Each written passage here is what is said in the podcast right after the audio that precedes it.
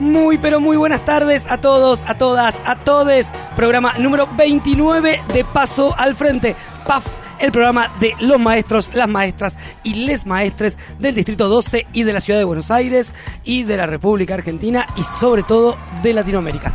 Camarada Morena, ¿cómo está usted? Muy bien, compa. Javier, ¿cómo estás? Bien, la veo abanicándose, está cal- acalorada como siempre. ya está media trillada esta charla, ¿no? Con la que como empezamos. yo le repito siempre y sí, soy una persona calurosa. ¿Qué le vamos a hacer? Habría que comprar unos. A mí me gustaban esas gorritas que venían con el ventilador incorporado. Sí, Yo tenía una de chiquito. La rompí a los dos días, como todo lo que me compraban de hay chiquito. unos ventiladores portátiles como los- así de ese tamaño que tienen los colectiveros. Va, ya no se usa tanto porque ahora se estila el aire acondicionado. Pero... Escúcheme, y hablando de ventiladores, aprovecho para mandarle un saludo a Liliana, nuestra. Pro... Chicas, Liliana. Liliana es, la marca más conocida de ventiladores. Me acordé. Pensé, ventiladores. Liliana, nuestra productora estrella que hoy no vino y está de vacaciones. Así que un besito grande para ella. Compañera Mabel, ¿cómo está usted? Bueno, me, me tengo que dejar de reír, increíble esto. Pero Muy, muy bien. pero- Salió el sol, así que bueno, muy contenta.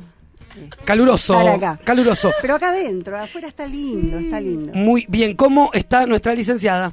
¿Qué tal? Buenas tardes. Yo me sigo riendo porque el desconcierto. No, bueno. Bueno, asociación libre. En un momento Está muy nos bien, estamos mirando y fueron claro, como no, yo no podía hablar no Bueno, el ventilador de mi casa es marca Liliana. Pensé que la de todo el mundo era marca encanta, Liliana. Perdón Yo- yo a la gente que... que- tiene atma, a la gente que tiene saludar acá. la diversidad. Tenemos una, Ah, Tenemos una invitada que no sé si se va a animar a saludar. A ver, hola Francesca, ¿cómo le va?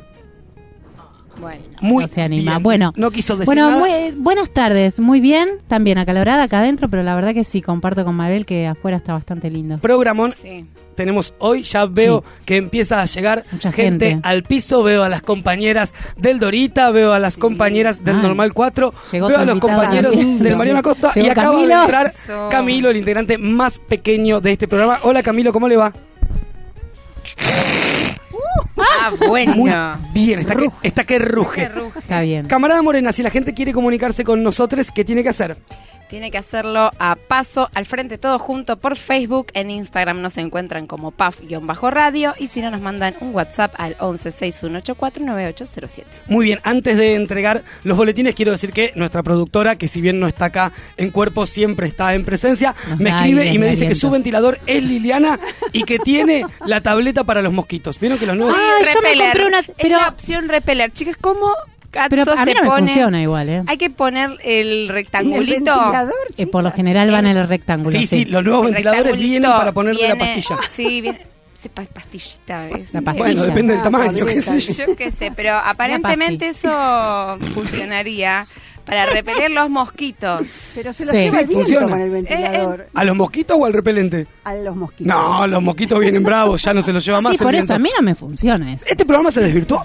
Pregunto. Un Eh, ratito. Son temas que nos interesan a los Bien, las por únicas favor. dos personas que me falta saludar y que sin embargo son parte de este programa son nuestra especialista Natalia Pisaco, Dice que está como que nuestra hoy, Liliana. es- hoy está de productora, está disfrazada de Liliana, me hace gestos de que me apure, y a nuestra operadora del amor, la señorita Natalia Bravo. Dicho Muy esto, bien, muy bien, muy bien. Ahora Ay, sí. mira, hace gestos. A hace ver, los gestos de Liliana, Sí. los aprendió. mueve Muy las bien. manos. Sí, bien. está muy bien. Esa es una tijereta. ¿Qué- qué- Lili, te cuento Bueno. que no sé si se han aprendido muy bien los gestos. Bien, Eh, dejamos Listo. la tijereta de lado y arrancamos con la entrega de boletines. A ver, a ver, hagan silencio, que vamos a entregar los boletines. Muy bien, esta entrega de boletines la va a empezar la camarada Morena, ¿es así? Sí, sí, sí, voy a empezar. Eh, claramente empezamos con el insuficiente de esta semana. Y, ¿saben? Volvimos a y reiteramos una figura de ojitos color cielo, como dice mi compañero Javi. Y tiene que ver con él y con un hecho bastante complicado de dichos y desdichos de la actual presidencia, porque actualmente siguen lamentablemente gobernándonos, y tiene que ver con esto, una resolución que se plantea desde la Secretaría de Salud a partir del protocolo de interrupción voluntaria del embarazo que tenía un decreto del 2015 y este se tira para atrás, se derogó. Se sumó Increíble. a esto la no solamente el movimiento feminista en contra de la derogación, sino la presentación de renuncia del funcionario. Macri, insuficiente. Ay, pero qué vergüenza, qué vergüenza. Tiene insuficiente. Muy bien, seguimos entregando entonces las notas. Camarada, usted se va, pero tiene que entregar el regular. Quédese. Sigo con el regular. Sí, hoy estoy, estoy un poco distraída acá. Bueno, tengo un compañerito, un camaradita que me está acompañando. Bueno, y tiene que ver con el feminismo. Es polémico. Es polémico, venimos hablándolo en PAF. No tenemos algo cerrado, pero sí tenemos que ponerlo en los boletines. Y tiene que ver con poner un estandarte al feminismo o al clasismo, ponernos de fanátiques de ciertos ideólogos o ciertas pensadoras y no poder profundizar en debates. Tenemos que actualizar y ahí está nuestra nota. No ponernos siempre en una estructura de sos feminista o no lo sos, sos clasista o no lo sos, sí empezar a profundizar en los debates con una perspectiva mucho más amplia, actualizada y entendiendo los procesos latinoamericanos.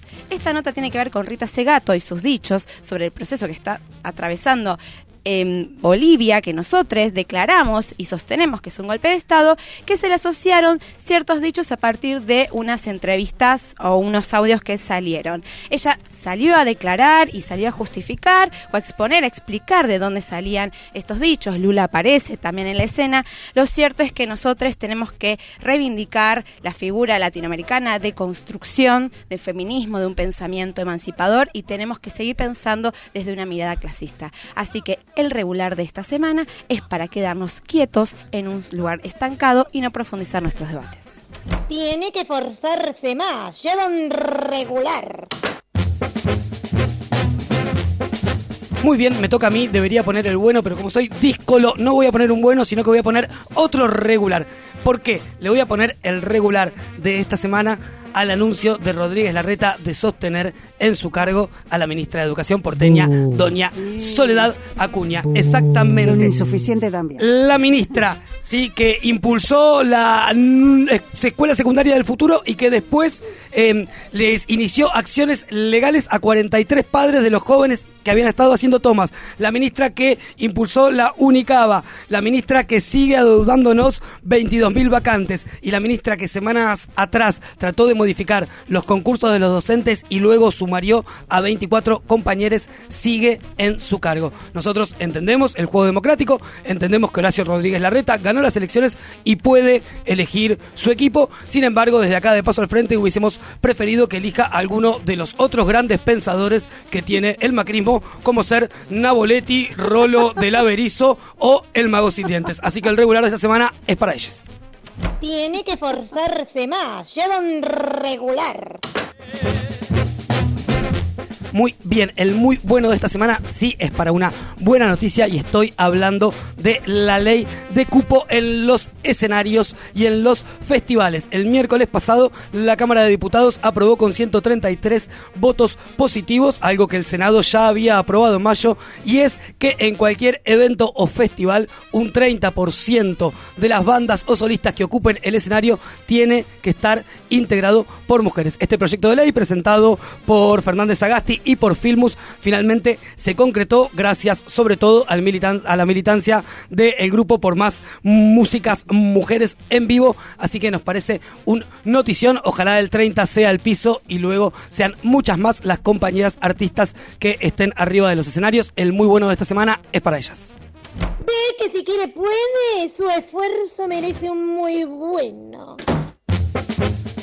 Muy bien, y huelga entregar nada más que el sobresaliente. Y acá voy a hacer un poquito de autobombo. Porque el sobresaliente Ah, de esta semana es para los maestros y las maestras del distrito 12, que ayer una vez más dieron una gran muestra de organización y compromiso. ¿Por qué digo esto? Porque ayer en la escuela 24 del 12, que también es mi casa, al igual que Radio Presente, tuvimos una hermosa reunión, ¿sí? En la cual vinieron a presentarse y a conversar con nosotros los candidatos de la lista celeste, violeta, azul grana y azul y blanca. Encabezada por Angélica Graciano. Estuvimos reunidos y reunidas en la biblioteca de mi escuela en una charla que la verdad estuvo realmente muy, muy buena. Mabe, vos que estuviste un poco coordinando, ¿querés agregar algo?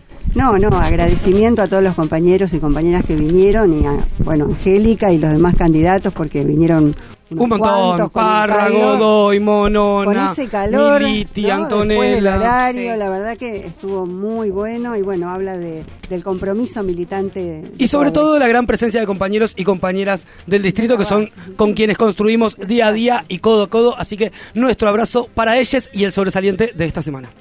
Así da gusto. Bien merecido tiene este sobresaliente.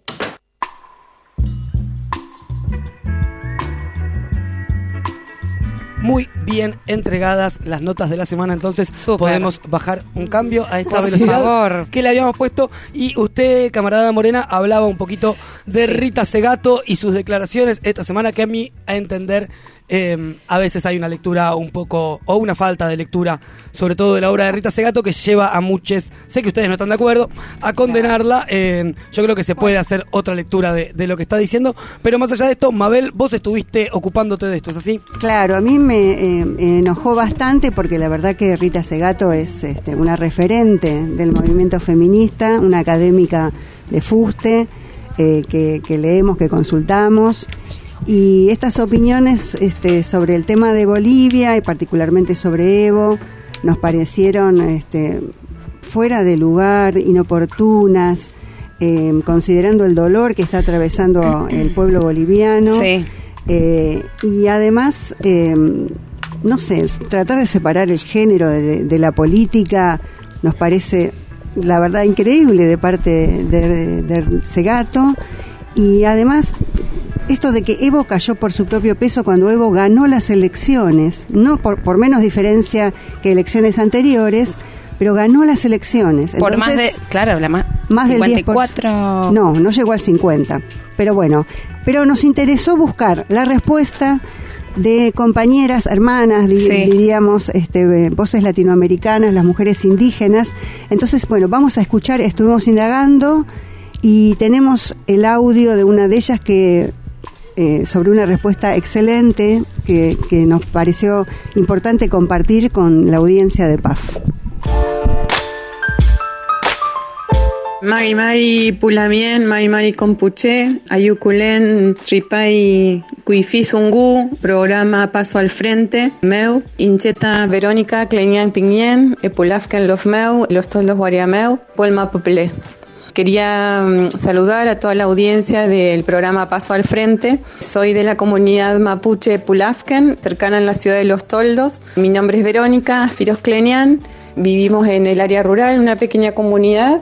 Nos manifestamos ayer en un documento público con otras hermanas del tejido de profesionales indígenas en virtud de eh, los dichos que tuvo Rita Segato, la antropóloga feminista, sobre el golpe de Estado en Bolivia, tratando de generar confusión en la sociedad respecto si esto fue o no fue un golpe de Estado y haciendo críticas, digamos, a la gestión de, de- en términos feministas, a la gestión de Evo Morales. Nosotros sabemos que la conquista y el despojo territorial dejó secuelas en nuestros territorios, no solamente en el reduccionamiento, sino también en la forma del cambio de vida, del modo de vida que teníamos antes de la conquista. Y uno de los ejes estructurales en los cuales se funda el Estado patriarcal, colonial, moderno, es el haber incorporado dentro de nuestros territorios todas estas lógicas de poder, de dominación de- del patriarcado que han tomado también los hombres que pertenecen a pueblos originarios. Sin embargo, en nuestras memorias, en nuestros cuerpos ancestrales, en los cuerpos mentales, en los cuerpos físicos, en los cuerpos emo- emocionales de las mujeres que pertenecemos a pueblos originarios, en el caso mío mapuche, sabemos que la sociedad anterior a la conquista fue un matriarcado, fue una sociedad que estaba construida a partir del reconocimiento de la mujer como ordenadora de la economía, como ordenadora y cuidadora del espacio doméstico y también como líder espiritual que podía eh, llevar el equilibrio en los territorios porque podía no solamente eh, guiar a los hombres para la defensa territorial, sino también guiar espiritualmente a todo el pueblo para o fortalecer sus vínculos con la naturaleza o, o defender, digamos, de quien venía desde afuera a, a reducirnos, a aniquilarnos, a generar, digamos, la matanza de nuestra gente. Por eso tomamos el concepto de mujeres poderosas que está basado en eso para emitir el documento y tomamos el arco iris porque muestra que la diversidad que existe al interior de los pueblos originarios y que ese, ese arco iris es reflejo de cómo nosotros también ordenamos social y políticamente la sociedad al interior de nuestros pueblos. Esperanzadas en que la ciudadanía argentina eh, digamos, sea contundente en el apoyo al restablecimiento de la democracia en Bolivia, el apoyo a Evo Morales. Evo Morales no puede ser enjuiciado, digamos, por una eh, antropóloga eh, blanca con los privilegios de haber nacido en una sociedad que la incluyó siempre, o colocarlo en el lugar del patriarca o en el lugar del opresor o del dominador, porque primero que no es justo, Segundo, porque nosotros tenemos identidades múltiples, no solamente es un hombre aymara, quechua, sino es un padre, es un dirigente, es un presidente, fue un sindicalista. O sea, todos nosotros tenemos identidades múltiples, por lo cual la etiquetación que eh, Rita Segato intentó hacerle a Evo diciendo que dejó de ser indígena para ser sindicalista, primero creo que es una canallada y una crueldad con la historia que tienen nuestros hombres y mujeres que siempre hemos sido subalternizados, con una, marcándonos una jerarquía superior del hombre blanco, en este caso una mujer. Por eso hace tanto ruido que, la, que una parte de la intelectualidad se confunda de tal manera en analizar los procesos sociales que estamos viendo en América Latina. Decimos que Evo no está solo, Evo no renunció, esto es un golpe de Estado y seguimos caminando y luchando, haciendo el buen combate como mujeres poderosas del arco iris.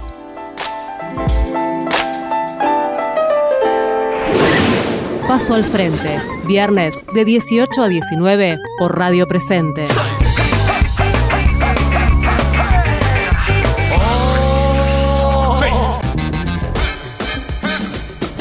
Muy bien, excelente el audio de las compañeras. Acá igual les avisamos Claro, que nosotros bien. lo recortamos un poquitito para poder pasarlo hoy en el programa.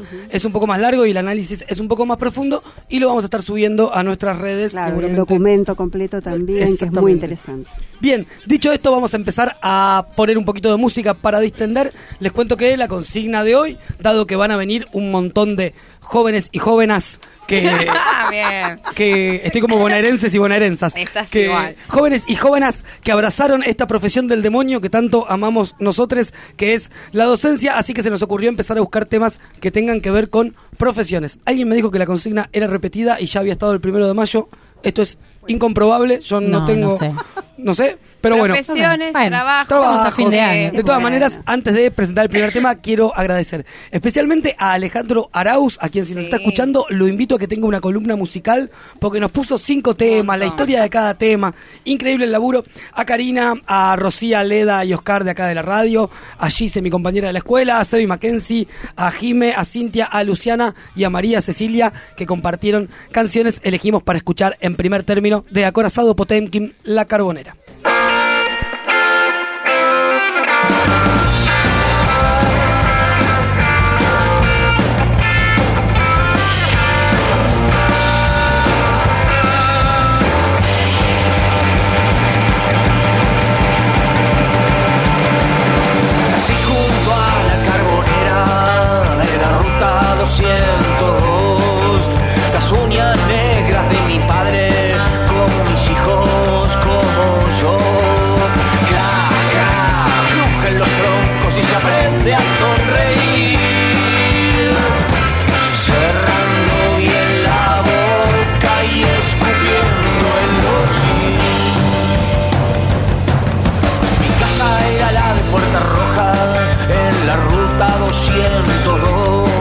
Ya nadie se acuerda del tatuaje que la mancha me tapó.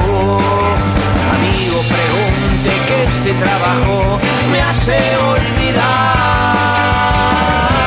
manchándome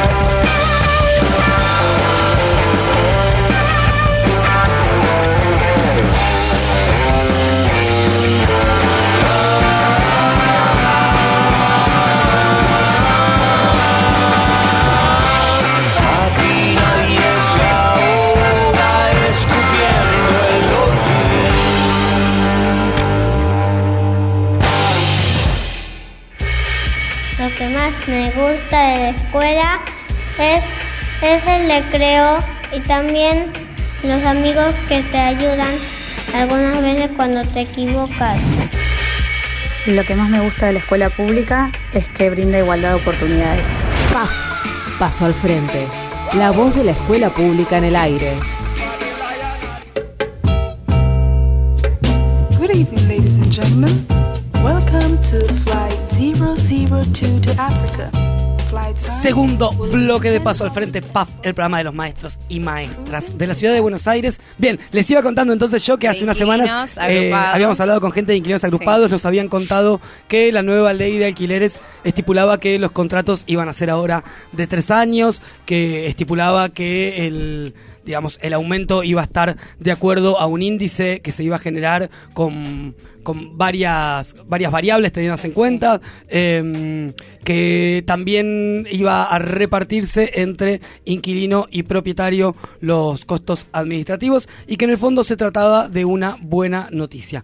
Esta semana nos enteramos que además de eh, la ley de cupo, que ya fue una buena noticia que comentamos en los boletines, se habían sancionado dos leyes también que defendían a los consumidores y a las consumidoras. Una era la ley de talles, que eh, no de talles, sino de separado talles, sí. Que, que la verdad es que es algo súper importante, a lo mejor no tanto para les varones que no sufrimos eh, la presión. Más o menos. En realidad, Para sí, tiene, todos. tiene que ver con romper el estereotipo de un cuerpo único. Claro. Que creo que es algo que pesa más sobre las mujeres que sobre los varones en esta sociedad. en realidad, sí, que atraviesa varios géneros, pero tiene que ver con cuerpos distintos a los que nos venden los maniquíes. Claro, a mí me no parece sé, que, que va... viste- claro, que son vestidos por talles únicos que terminan ensanchándose y estirándose hasta no dar más a cuerpos que no, no, no responden. ¿Cómo es eso, camarada? ¿Usted va a comprar Mira, un vestido yo voy- hay te cuento- único? Sí, te cuento. Yo tengo eh, una situación, voy a un local,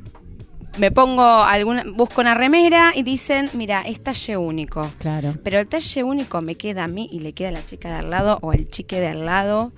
Igual, no, claramente no nos queda No. igual, es el mismo pedazo de tela que tiene que quedarnos en todos los cuerpos. Es muy complicado porque a veces no queda como a mí me gustaría que me quede o no, O no, me- me- entra directamente. o no cuando pasa entra. mucho cuando eh, puede ser un Los pantalón, por ejemplo. En los pantalones es donde más, más Pero se complica. perdónenme en la, los la cuerpos que ignorancia. tienen ¿Hay talles únicos porque quieren normativizar los cuerpos o hay talles únicos porque las empresas no quieren gastar más plata en hacer distintos, distintos talles? No, ahí no sabría decirte. Para mí va por los dos lados. Tiene que ver, siempre tiene que ver con un tema económico y de y concentrar eh, ganancias. Sí. Eso, eso de por sí, pero en sí mismo los maniquíes y, y todo lo que nos venden como, como cuerpos a vestir son muy delgados, no tienen curvas, no, no tienen una forma similar a, a la mayoría de la población. No, No, desconozco obvio, esos cuerpos porque existen, pero el tema de la ley de talles eh, se aplica a la posibilidad de, un- de un abanico mucho más grande a la hora de Claro, elegir claro. ropa y vestirse. Claro, tal cual, tal cual. Que, que haya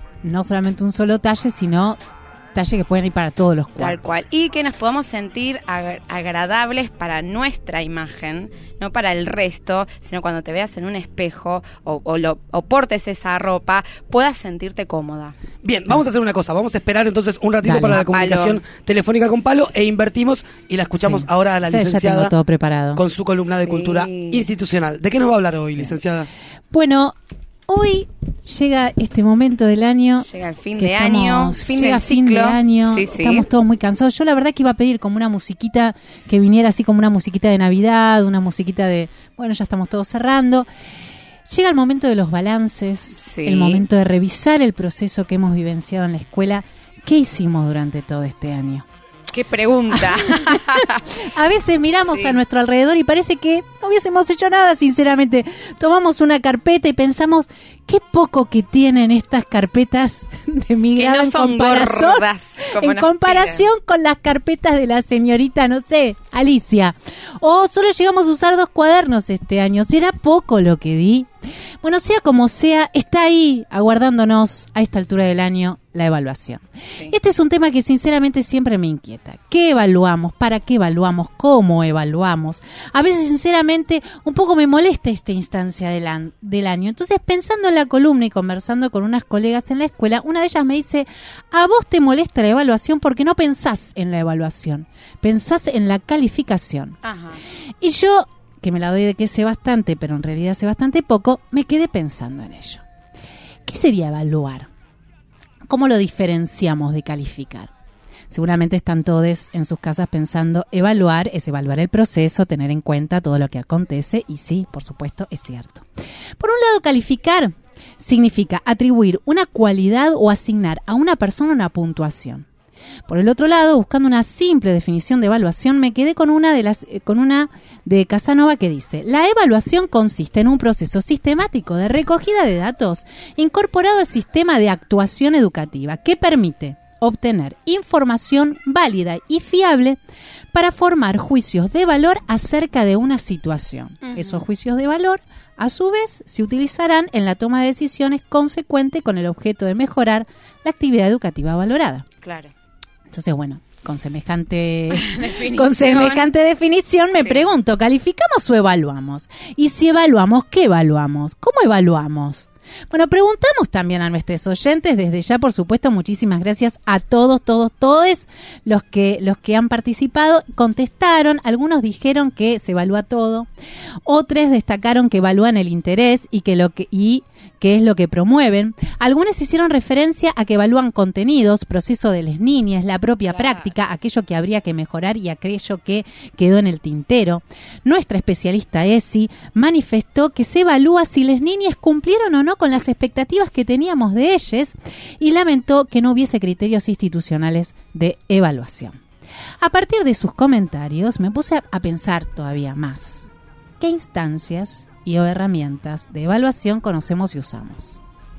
Podríamos hacer una lista, More, ¿te parece? Yo tengo una para agregar. A ver, que es- dale. mira, a, Dale. a ver, que es así fresquita. Hoy tuve un acto. Sí, Acto de mi quinto. sí, Ahí, para mí, Sí. fue una evaluación de todo un proceso que venimos trabajando, teniendo desde hace un mes. Que tenía que ver con eh, el acto del 20 de noviembre, Día de la Soberanía Nacional, y de ahí cómo trabajamos. bien, es decir, que fue como una instancia. Para mí, esa fue la evaluación. De hecho, eh, Claro. agarré el micrófono y dije, están todos aprobados. Claro, Porque perfecto. para mí fue eso. Fue, eh, evalué eh, trabajo, eh, las dinámicas de trabajo Sí. y el contenido, porque terminaron haciendo un rap de la Bien. soberanía, donde ahí Lindos. estaba aplicada todo lo aprendido. Bien, entonces, claro, Para sería como la práctica, Sí. una instancia que es la práctica. Totalmente. Bueno, yo hice como una listita. Dice, evaluación integral de fin de año, boletines en general, concepto docente, promoción acompañada, trabajos prácticos, evaluaciones orales, repetir la nota del bimestre anterior, porque vamos, muchas Claro. veces se hace.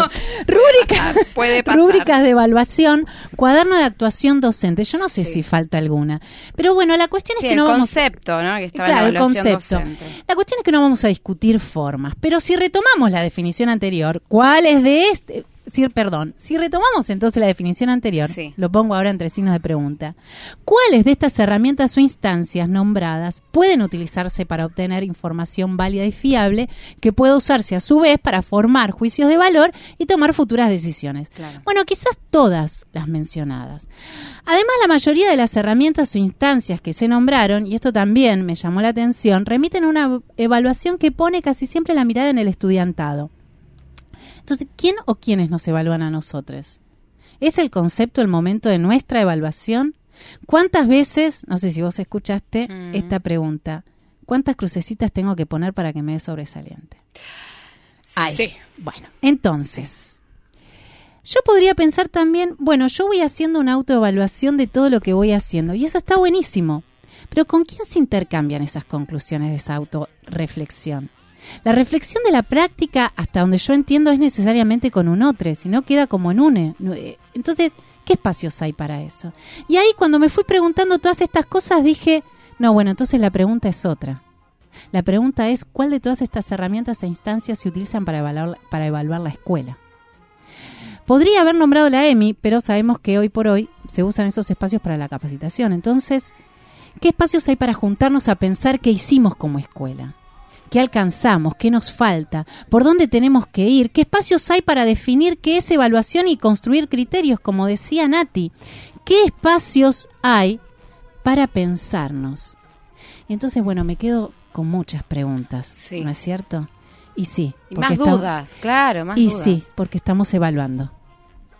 Excelente. Ay, acá me- Excelente, te acabo de evaluar y calificar. Bueno, este, Eh, así que muy- bueno, acá, mm, digamos, el tema de traer la evaluación, más que nada, a esta parte del año, es, es principalmente para pensar en que la evaluación necesita sí o sí de un espacio que no tiene que ser y quedar resumido en una hoja, ¿sí? Y. y reflexionar acerca de si lo que tenemos, lo que tenemos para utilizarlo para poder tomar buenas decisiones.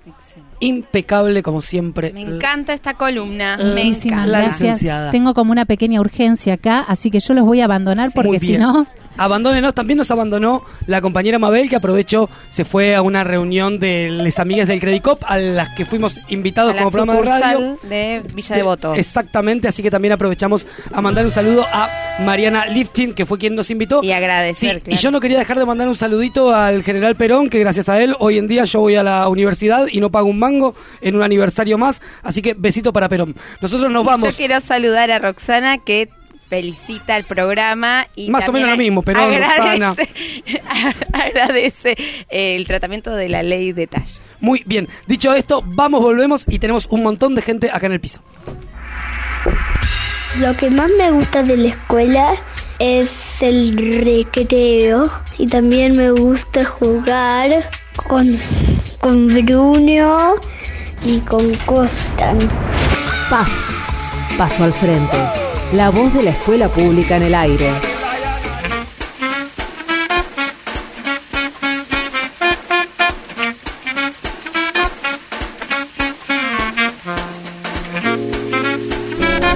Muy bien, bloque número dos y medio. Y se de- escuchan las sillas, nos estamos acomodando. Nos estamos acomodando, tenemos un montón de gente acá en el piso porque hoy prometimos que íbamos a tener un programa especial con esta gente rara que abraza esta profesión del demonio que Todavía nos la preguntamos docencia. por qué, hacen acá? ¿Están seguros? Eh, muy bien, dicho esto vamos a empezar a, a presentarles, vamos a organizar un poquito el caos de micrófonos y los vamos a sacar para que nos los podamos ir pasando muy bien. Ese, vamos a probar primero ese si anda, el que tenés allá. Compañera, a ver, nombre y colegio. Hola, Sandra Brites. Muy bien, Sandra Brites, ¿de qué profesorado? Soy del Instituto Superior de Formación Docente Dora Acosta, que Muy- está en la Villa 31. Mu- eh, Me parece que nos conocemos. Sí, nos conocemos. Ya han estado en este programa las compañeras del Dorita hace ya como dos meses que vinieron a contarnos su experiencia, pero hoy vienen en carácter de otra cosa. Al lado suyo está, ¿Qué tal? Soy Emiliano Lobo, soy el profesorado normal 2, Mariano Acosta. muy bien, Emiliano, al lado de Emiliano, Hola, ¿qué tal? Eh, yo soy Nicole Moreno del Normal 4. muy bien, al lado de Nicole, Eh, yo soy Camila, también del Normal 4. muy bien, nos falta por presentar acá a mi compañero. Buenos días, mi nombre es Mariano McNamara y soy el paralelo de Javier. Un grande. Ah, ya, ya, ya arrancamos bien. Se olvidó decir de dónde, paralelo. El Pero escuela. Normal 2 de Mariano Costa. Muy bien. Muy bien. Y por último, sentada allá en el rincón, porque está en penitencia. Mi nombre es Aleida y vengo del profesorado de la Costa. Muy bien, tenemos tres profesorados de excelencia, aparte de gran renombre, acá en el programa. Bueno, y la primera pregunta y obligada que, que les íbamos a hacer es la pregunta que todo el mundo odia y que seguramente en algún momento de, de sus profesorados y de su carrera les han hecho y es... ¿Por qué? ¿Por qué decidieron esta profesión? Muy ¿O bien, este ¿quién, arranca? Vos tenés el micrófono. Vamos. Dale.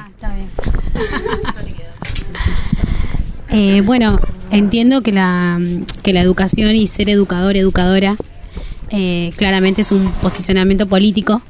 eh, y entiendo que, que la idea de, del educar es formar y siempre formar a, a personas de manera crítica, ¿no? No que sea de manera repetitiva. Así que me gustaría ser una docente que genere ese pensamiento. Bueno, eh, yo un poco largo lo mío, la trayectoria. Eh, arranqué estudiando sociología y me interesaba mucho la educación y dije, bueno, y en simultáneo estaba dando clase de apoyo ahí en Bajo Flores. Eh, y bueno, me empecé a conectar un poco con la educación, con los niños. Y bueno, siempre quise ser docente, pero bueno, primero de sociología y después dije, bueno, no me voy a recibir más, mejor el cambio de carrera. Estudié las dos cosas, era una locura, me cambié a profesorado, tenía un par de colegas docentes, amigos que me, me invitaron al Mariano Acosta y bueno, siempre pensé que la educación era un gran factor de cambio para la sociedad y bueno, y eso me convenció bastante. ¿Por acá? Bueno, eh, yo también, bueno, concuerdo con lo que venían diciendo mis compañeras. Eh, me parece que la escuela es un lugar de donde podemos formar personas para generar un cambio en el país y creo que también eh, somos nosotros los docentes y las docentes las que tenemos que llevar las luchas a las aulas.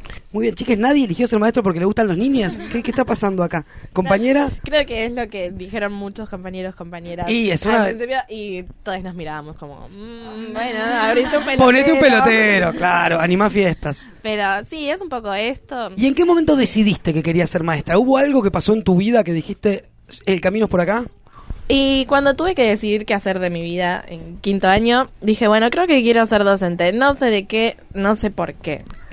Y fui como armando mis ideas eh, después con el correr de los años en el profesorado y es esto, es no quedarme en mi casa. Si yo quiero generar algún cambio, no lo voy a hacer desde mi sillón, desde mi silla, mirando la tele o no sé, publicando en Facebook. O sea, voy a hacer algo, voy a entrar a un aula, voy a construir con los niños, con las niñas, con los compañeros, las compañeras. Bien, tenemos como una constante de militancia, ¿no? Por allá, Aleida, ¿vos en qué momento te diste cuenta que querías ser maestra? Bueno, en mi caso, eh, creo que en lo que fue la primaria y la secundaria tuve varios docentes que me enseñaron varias cosas y creo que me marcó mucho y siento que sobre todo los primeros años eh, y de hecho grandes profesionales en alguna en algún momento de su vida eh, hubo un docente que hizo que que vuelvan, a- si se quiere, a elegir esa carrera y creo que en mi caso fue eso.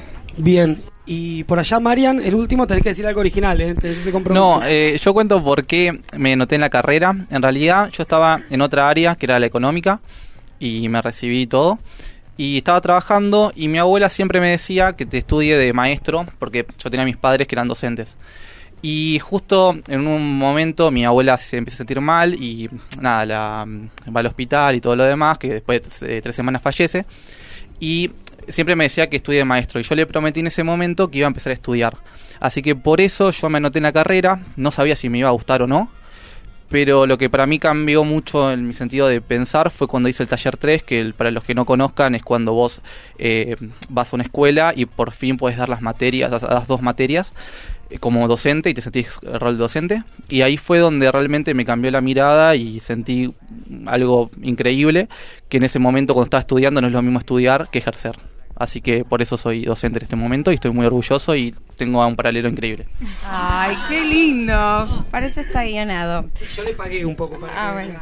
Sí, eh, son compañeros, eh, futuros compañeros nuestros que están algunos en, en el distrito, también por eso les invitamos para, para que también vayan escuchando, quienes escuchan el programa, a compañeros que ya están también en las aulas. Ahora, se plantea desde una militancia, se plantea desde un compromiso social.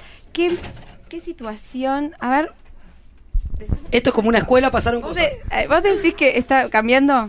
Contame. No, que pasaron cosas que finalmente pudimos comunicarnos, me dice acá la productora con Palo Boxer. No me pongo los auriculares, no queremos dejar pasar esta comunicación. Ahora seguimos con ustedes, quédense y escúchenos que esto que nos van a contar está bueno para todos.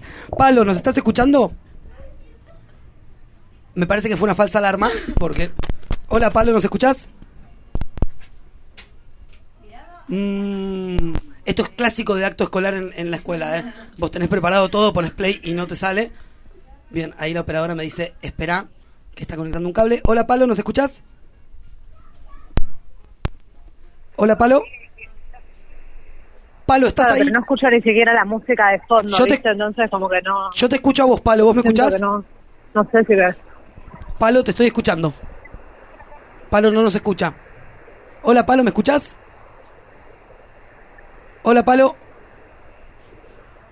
Bien, no nos escucha Palo. Cosas que suelen pasar en las escuelas. Vamos a seguir intentando comunicarnos con Paloma Boxer, periodista especializada en derechos de los consumidores, porque nos va a contar de la ley de talles y de la ley de góndolas que decíamos que era importante. Perdón, camarada Morena, que le interrumpí, pero vino la directora y me dijo que había que salir con eso y yo le hago caso. Sí, siga usted.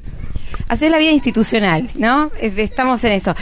No, les estaba preguntando, les quería preguntar, eh, porque plantean desde la militancia, desde el compromiso, y pareciera que hay un horizonte muy adorable y, muy tierno, muy agradable, pero seguramente proyectarán algún tipo de, situación o, o encuentran algún, sintieron algún miedo hasta ahora o piensan en algo que, que no les gusta habiendo transitado ya, porque ya pas- pasaron, hicieron taller 3, taller 4, Cami taller 5 y hasta suplente. ¿Qué, qué es lo que a vos te, te moviliza? Eh, bueno, miedos todos. Todos los que pueda haber, inventados también, todos los miedos del mundo. Eh, esto de, quizás estar en el aula y no saber qué hacer frente a las niñas, o que salgan con algo que no sabes cómo llevar, o no, no generar nada, o sea, estar ahí que no pase nada en la clase, que no- nadie se mueva, no mover nada y nada, que seas vos, o sea, leyendo, nada. El miedo de, de estar ahí haciendo nada, básicamente.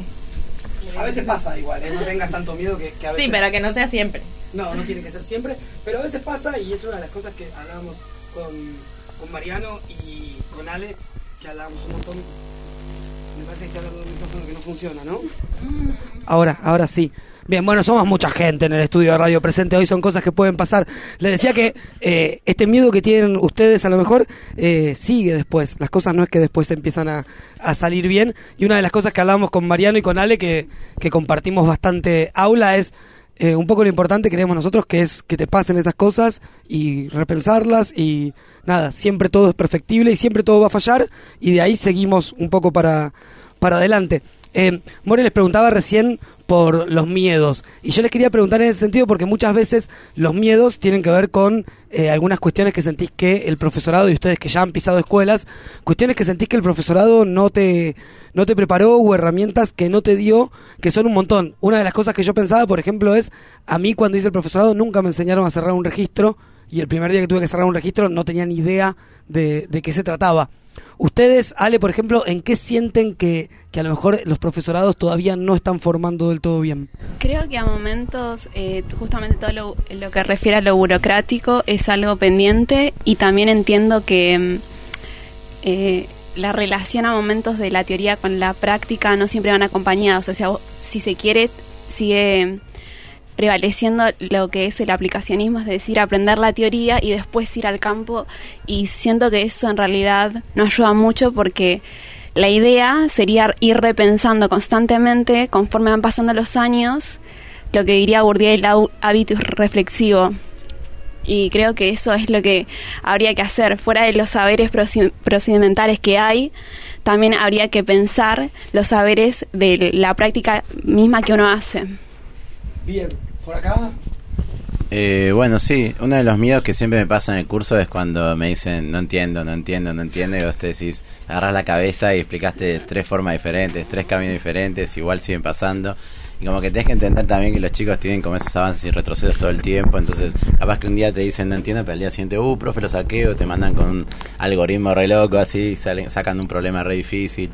Eh, sí, también, bueno, el tema de el profesorado, la ESI, digamos, hay una materia que tenemos ESI, pero digamos, no es tan transversal, digamos, toda la carrera. A veces no alcanza directamente. Yo cuando hace poco di mi primera charla de ESI con las familias estaba aterrado y estuve toda la noche y el día anterior estudiando, preparando, leyendo el la ley, un montón de cosas, los objetivos, todo para poder explicar, entender, armar la planificación. Y bueno, también muchos, eh, no sé si se les pasó a ustedes, pero yo arranqué muy temprano ya en la escuela privada con muy pocas materias y me faltaban un montón de herramientas. Y a veces eh, eso no lo contemplan. Ni a la Porque- hora de hacer la práctica te la toman, ni tampoco eh, ni consultorías, ni nada. Porque, perdón, Emi, hay una cosa que, que a lo mejor habría que aclararle a los oyentes, y es que acá están todos terminando los, los profesorados, pero hay como dos situaciones diferentes. Porque hay algunos de ustedes que están haciendo los talleres, ¿sí? Esto es, van un mes a las escuelas, planifican, eh, después dan las clases y demás, y hay otros de ustedes que ya están trabajando, ¿no es cierto? ¿Cómo, cómo es esto? ¿Vos estás trabajando ahora? Eh, sí, yo trabajo hace 4 o 5 años más o menos. Eh, ya pasé como más o menos por, no sé, como 6, 7 escuelas privadas, 8 o 9 públicas, siempre agarrando suplencias. eh, pasé por auxiliar. pasé Porque por ustedes, sin tener eh, la carrera terminada, pueden trabajar en escuelas públicas. En escuelas privadas. En escuelas privadas puede trabajar cualquiera. escuelas públicas Eh, también. pero en escuelas públicas pueden trabajar con, Sí, con el 70% de la con el carrera. 70%. bien. Y de acá, ¿quiénes están? Vos, Marian, sos uno, vos otro, ustedes. Ah, bien, ahora para, vamos a pasarle el micrófono. Eh, no, nada, yo hice mi primer suplencia esta semana, que fue de tres días, así que tampoco es que fue la suplencia más larga del mundo, pero es el mismo grado en el que hice la residencia, entonces fue como venía de dos meses estar ahí, fueron tres días más. como- Tenías la ventaja esta de, de conocerlos. Sí, More. Siendo tu compañera, me gustaría preguntarte qué diferencia viste o sentiste, qué reflexión nos puedes traer, habiendo transitado el taller 5 con ese grupo y después teniéndolos como su maestra de grado en otro contexto. Eh, bueno, no llego. Eh, creo que es esto de salirse de la planificación, la libertad que una puede tener dentro del aula, que un poco te contaba. Eh, todo lo que sale de las niñas, que salieron a hablar un montón de temas que si yo estuviera siguiendo la planificación no le puedo dar lugar, no puedo seguirlo. No, bueno, ahora es matemática, eso lo dejamos para otro momento. Y, y el espacio que se necesita en las aulas para hablar. Eh, preguntaron qué eran los golpes de Estado, quisieron hablar sobre la situación de Bolivia, la de Chile, y para mí eso no hay que dejarlo pasar. Pero como residente tenés que decir, bueno, no, eh, se habla en otro momento, otro día en la casa, vean la tele, no sé. Entonces, eh, esa posibilidad que te da eh, ser la docente. Sí, no, pareciera como que hay otros tiempos a lo mejor entre los que van a, implementar solamente y se preocupan por su clase y después los que están todo el día eh, en la escuela de verdad, digamos, que es la escuela donde pasan otro tipo de cosas. Volviendo a esto de los miedos, Marian, yo quería preguntarte, porque acá el compañero habló de algo de ESI y vos tuviste algunas secuencias también los primeros días de, de esa índole. ¿Querés contar un, un poco qué pasó? Eh, sí, bueno, a mí, por ejemplo, la ESI, la primera vez que lo implemento, porque tengo la suerte, por suerte, o sea, tengo la suerte de estar mucho tiempo en esta misma escuela, hace como cuatro meses. Y mm, la ESI era algo que tengo mucho terror en el sentido de los padres, de cómo lo pueden recibir. Y por ahí uno dice un comentario o opina de una forma que tal vez no es lo que se opina en la sociedad. Entonces eso siempre trae mucho, mucho miedo de que los padres te puedan juzgar o te puedan, eh, no sé, llegar a decir por WhatsApp cosas que no, no corresponden. Yo voy a decir la intimidad. WhatsApp los padres nunca, Marian. Eh, voy a decir una intimidad. Eh, la cara de pánico de Mariano el primer día que una niña se le acercó y le dijo que le habían tocado las partes, digamos. Eh, y es algo que, que claramente... Las partes. Y es algo que claramente eh, te pasa y, nos pasa a todos. eh, y quienes a lo mejor estamos hace más tiempo en, en las aulas, tampoco es que tenemos todas las respuestas para, para dar frente a eso. Em, creo que sí tiene que ver con el, el compromiso de los y las eh, docentes de capacitarnos al respecto, porque es algo que no estuvo en nuestra formación. Nosotros tenemos acá justamente una columna de ESI que tiene que ver con, con esa militancia. Sí, Marian. Y algo, que quiero opinar eh, o decir es que mm, en ese momento me acuerdo que, claro, yo hacía las partes porque estaban los chicos y decir pene o vulva o lo, que fuera, a mí me daba terror con a lo de los pibes. Y me acuerdo que Javi entró y lo dijo de una con los chicos, qué te tocó, de dónde. ¿Quién anda tocando penes? Así, al, al- al grito. No, pero bueno, eso es algo que, que nosotros hemos aprendido acá de nuestra de nuestra columnista Desi. Las partes tienen nombres y hay que decirlos y hay que naturalizarlos.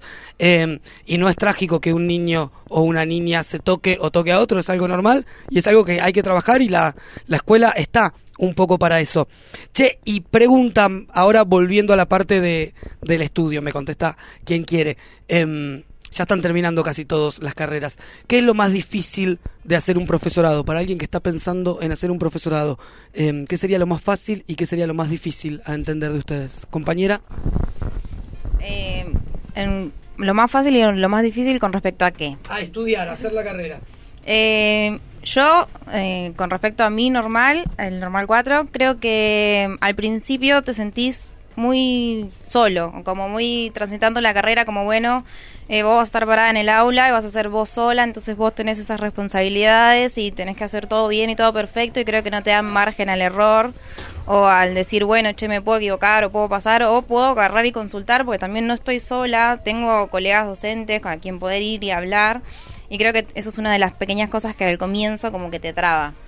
Em, después, bueno, nada, justamente lo mismo, te vas dando cuenta que acercándote al final de la carrera, al último tramo, hay un montón de gente que vos construís vínculo con el que te podés acercar y después, che, mirá, esta clase es así, o pasó esto, se acercó tal y me dijo cómo lo trabajamos, cómo pensás que lo trabajo, le acercás la planificación, decís, che, mirá, concuerda lo, lo, lo que planeo dar con lo que...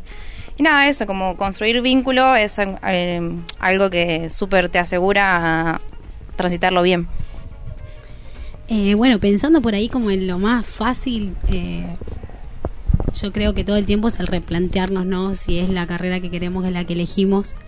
Eh, y también eh, coincido en que el construir vínculo el, y estar acompañado, contenido dentro de, y dentro de, de esta carrera es como lo recontra esencial porque si no hay un acompañamiento, no hay una contención, creo que no llegaríamos a recibirnos eh, porque necesitamos todo el tiempo esto de, de del acompañar, del estar, del saber que hay un otro, una otra, una otra eh, en esta difícil eh, carrera, ¿no? Porque creo que cuesta.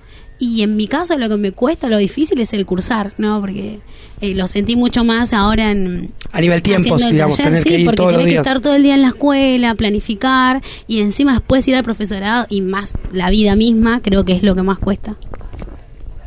Ah, y una cosa que quiero aclarar que es súper importante, que yo lo veía mucho con la gente grande, que esta carrera eh, limita a las personas por ahí mayores de 25 por el hecho de que mucha gente tiene familia o trabaja y al hacer los talleres eh, te consume tal vez un mes que o sea, los trabajos obviamente no contemplan ese mes de estudio o de estar en el taller y muchas veces te- tenés que decir elegir entre trabajar y mantener a tu familia o renunciar y hacer lo que te gusta y en estos tiempos como están ahora económicamente son muy complicados. Bien, se nos va yendo, chiques. Eh, una de las cosas que me quedo, que ustedes dicen que un poco es el sostén de, de la carrera, tiene que ver con esto de juntarse con otros, de pensar con otros y demás. Y lamentablemente es algo que el sistema después eh, te va sacando. Los que ya están trabajando en escuelas los habrán visto. Está todo pensado como para que cada vez las instancias de reflexión colectiva, las instancias de conversar con otros sobre qué, qué está pasando en la escuela e inclusive la posibilidad de charlar con alguien después de dar la clase de qué funcionó y qué no funcionó, se van cortando. El sistema cada vez te quiere más separado e inclusive eh, el neoliberalismo en, en educación te quiere cada vez menos pensante y más aplicador, digamos. A vos te bajan la clase, da esta clase y para eso tenés que estar al punto de que en provincia de Buenos Aires creen que podemos ser reemplazados por voluntarios y voluntarias. Em, pregunta de acá al futuro, el día de mañana. Em, primera pregunta es, ¿se piensan afiliar a algún sindicato? ¿Qué piensan de, de esa movida y del sindicalismo en la docencia? ¿Cómo la viven? Eh, sí, yo personalmente sí, creo que la militancia es la forma de construir. Como ahora en el profesorado eh, militamos en el centro de estudiantes, después era en un sindicato, pero siempre con otro y tratando de ir hacia adelante, porque si no, no hacemos nada. Y aparte todo esto de ir contra el neoliberalismo y que te quieran separar, si no haces nada, te quedas en eso. Eh, bueno, yo estaba pensando, no sabía si todavía hacer doble eh, afiliación por dos sindicatos. eh, pero siempre estuve fui más partidario, digamos, del sindicato de ADEMIS en general. Bien, pero digo, más allá del sindicato, porque nuestra nuestra postura en eso es, es bastante clara, digamos. Está buenísimo que los compañeros estén afiliados a cualquier sindicato. Después discutimos, seguramente veamos algunas cosas en común y otras en distintas. Pero digo, ¿te parece que la afiliación eh, es un rasgo importante en la docencia? Importantísimo, digamos. No tendríamos el estatuto que tenemos hoy en día y todas las luchas combativas que se conquistaron, digamos, sin, sin el sindicalismo, digamos. Bien, che, ¿y en los profesorados hay presencia de, de los sindicatos docentes? Digo, ¿se acercan a darles, a darles charlas? ¿Tuvieron contactos con, con los que van a ser después sus futuras organizaciones? Sí, en el profesorado de Dora Costa sí tenemos charlas y capacitaciones desde el primer año. Eh, también para pensarse, ¿no? Que, que sentirnos que somos trabajadores de la educación y no que la educación sea una vocación. Considero también que estar afiliado aporta a la lucha, al estar unidos y estar juntos, que creo que eso es hoy en día lo más importante en la educación. Así que es eso. Bien, chiques, nos estamos quedando sin tiempo, no queremos que ustedes se queden sin nada para decir. ¿Alguien más quiere dar algún otro mensaje? ¿Quiere mandar saludes? ¿Algo? Mariano va a mandar saludos. Te quiero tanto, Mariano. Estoy re contento de la primera vez que estoy en radio, así que estoy súper feliz. Eh, le mando un saludo a mi mamá, eh, a Ana y a Alberto McNamara y a mi abuela, que es la que me hizo que esté en esta carrera, a la abuela Tita. Un gusto. Bien, besos para la abuela Tita. No sé si quieren mandar el resto saludos. Si no, saludamos. Sí, manda saludos. Eh, quiero saludar a Erika, que es una traidora que iba a venir y nos abandonó, y a mis compañeros de la residencia. Pero a Erika le mandamos un- una carita enojada. Carita enojada para Erika. Yo les aviso que mientras ustedes hablaban, escribió Araceli al programa mandando saludos para las compañeras del Dorita y para el resto de los compañeros. Última pregunta antes de cerrar. Eh, son de tres normales diferentes. ¿Se habían visto ya las caras? ¿Hay instancias en las cuales los distintos normales puedan interactuar, puedan aprender unos de otros? ¿Cómo, cómo viene eso?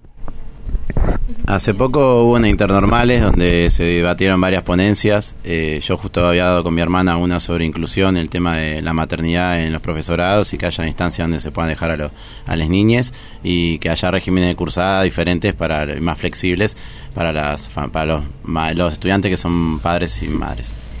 Bien, bueno, dicho esto, nosotros les agradecemos un montón eh, la presencia acá. Este programa de radio tiene un poquito como, como intención esto que estábamos hablando, de seguir generando espacios donde los maestros y las maestras podamos conversar, donde podamos reflexionar sobre nuestra práctica, que es a nosotros lo que, lo que más nos interesa. Eh, y también un poquito comunicar un montón de cosas maravillosas que pasan en las escuelas públicas, que pasan en los profesorados y que lamentablemente nunca entran dentro de, de la agenda mediática. Así que para nosotros es un honor haberlos tenido acá y es un honor que aparte la voz de ustedes haya sido escuchada por un montón de, de maestros y de maestras que están prendidos acá a Radio Presente. Por mi parte, nada más, les cuento que nos vamos a ir escuchando de una de mis bandas preferidas, Los Peligrosos Gorriones, el mimo. Yo los dejo hasta la semana que viene. Camarada Morena.